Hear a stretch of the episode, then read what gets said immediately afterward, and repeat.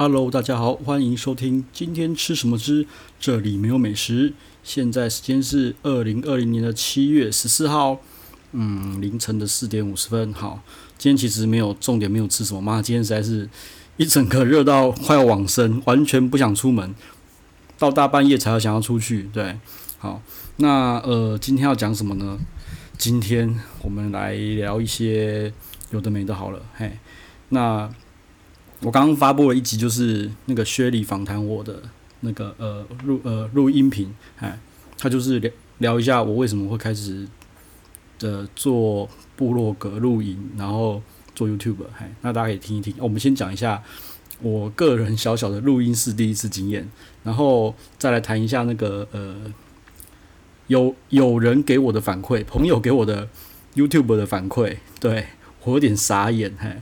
然后刚刚刚去吃了一兰啊，半夜吃一兰不用排队，对，好，那就分三个 part，OK，那先讲录音室经验好了，哎，其实录音室我去过，但是我自己没有亲自的录过，哎，那这次呢去就是刚好有人就是租了录音室，大家去玩一玩，然后现场有一个导播，哦，妈超专业的，然后呢还有一个老师，就是。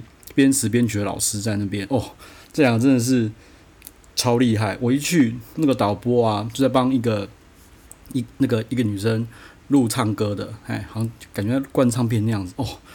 那个导播是太厉害了，坐在电脑前一阵神操作，真的是超顺的，你知道吗？就看到他们剪音那个什么剪辑软体啊，音音频剪辑软体，各种拖拉，嘿，各种花式操作，我、真的是太厉害了。对我，我可能是我是。可能没什么啦，但是我意外的看起来就是他妈是神呐、啊，就是他怎么可以强成这个样子？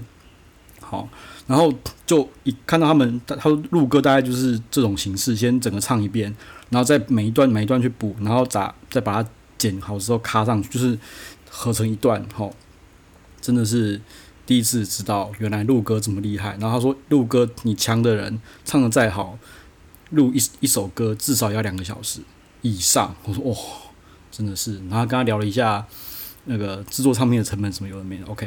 然后后来呢，那个那个老师有个叫做 Vic 老师的，哦，那就是另外一个神奇的境界了。对，因为刚刚是录歌嘛，对不对？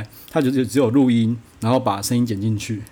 然后呢，那个老师来就不一样了，OK。他开始配前奏啊，然后帮我们伴奏啊，配后面啊，然后开始说：“诶，你们要不要呃做来？”呃，做个词啊，来大家来唱一下，天哪！然后同样一个那个什么，他用 Logic X Pro 啊，就键盘一一开始边弹弹弹，就看到了呃神奇的画面，我从来没看过那种画面。对，反正这两个是神人，我就觉得蛮蛮新鲜、蛮有趣的那个录音室的小小体验。对。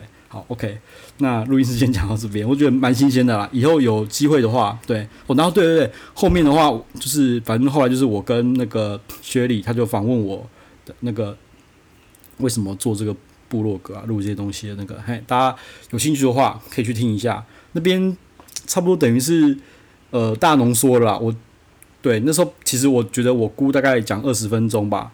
结果我没想到我讲太快，然后过于浓缩，所以大概讲了十二分钟。那一集应该是我把我整个呃理念啊，还有我的评分方式啊，还有为什么会弄这个东西，全部讲在里面了。好，有兴趣的人可以去听一下。OK，好，那网站的话你可以顺便看一下。OK，好，那就这样子。那那再来就是我比较傻眼的是 YouTube 的反馈，诶，不是上面的反馈哦，对，就是我远在。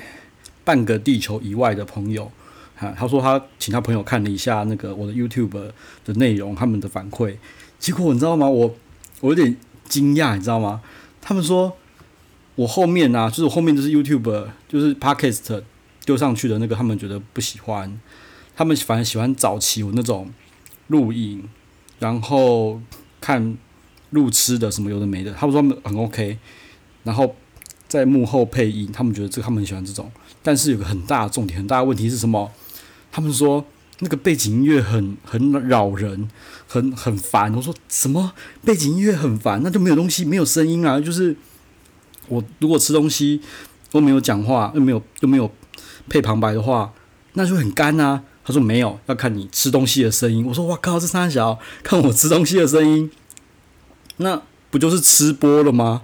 对啊，说难怪妈吃播这么这么红，不是没有原因的，因为大家都在看吃播。对，那反正我再想看看啦，因为真的真的很怪，就是没有声音都没有声音，就是很安安静静，然后就只有我吃东西的声音、筷子的声音、那盘子碰撞的声音，好，然后那个什么呃汤匙汤匙的声音，就这样子。就就不就吃播吗？对啊，啊我都不用讲话，旁白偶尔配个一两句，然后也不用打音乐进去，这就这么这么方便，这么简单，那我就一镜到底就好了，one take 就好啦。对啊，有有点有点有点讶异啦。对，那反正我有几集是 Podcast 喊我的录影放上去，我就再请他再看看他们那边反应怎么样。对，所以我有点我有点无法 想象，就是原来还是要走吃播那一套才会有人看。我有点，我有点，有点 shock。好好，就这样。那再来的话，讲一下那个一兰啊，一兰。对，因为其实一兰在我看来啊，呃，大半夜又有一个东西可以吃，然后有一碗热汤可以喝。呃，其实我觉得一兰是一个蛮好的选择啦。对，那其实有别间餐厅啊，譬如说那个呢，牛肉面鸡汤啊，也是一个不错的选择。说真的。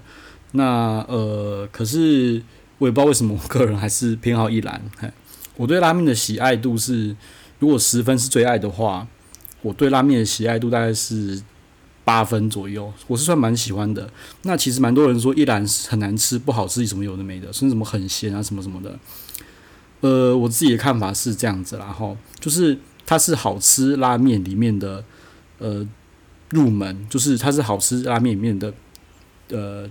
最低最低的门槛，好，只要比一兰难难吃的就是难吃，啊啊比一兰好吃的我相信也有很多，但是它是一个它是一个呃算是门槛啦，我觉得它算是门槛啦。OK，那它的说是它的品质，我觉得它的品质其实做的已经算不错了。对，虽然说日本啊，光是东京不同一兰拉面就有不同的评分，然后我觉得日本就是很变态，他们就可以把品质做得非常非常一致，但是那些很 picky 的日本人还是可以从评分里面把它挑出来，就真的很厉害。而且我觉得真的有差哎、哦，譬如什么上野的一兰啊，对不对？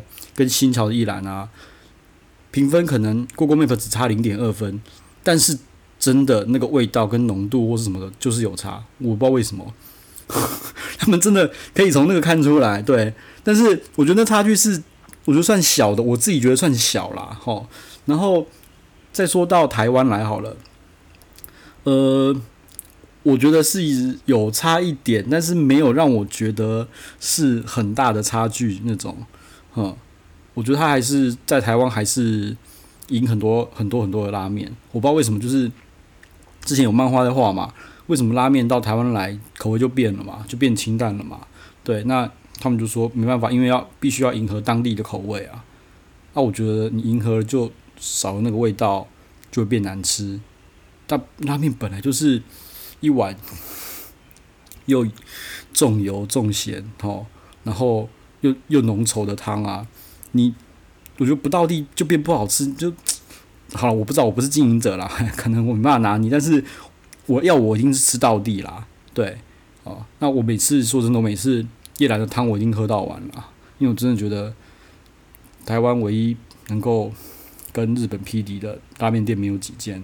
那一兰要开二十四小时，好方便，而且半夜不用排队。对，我觉得很重要的。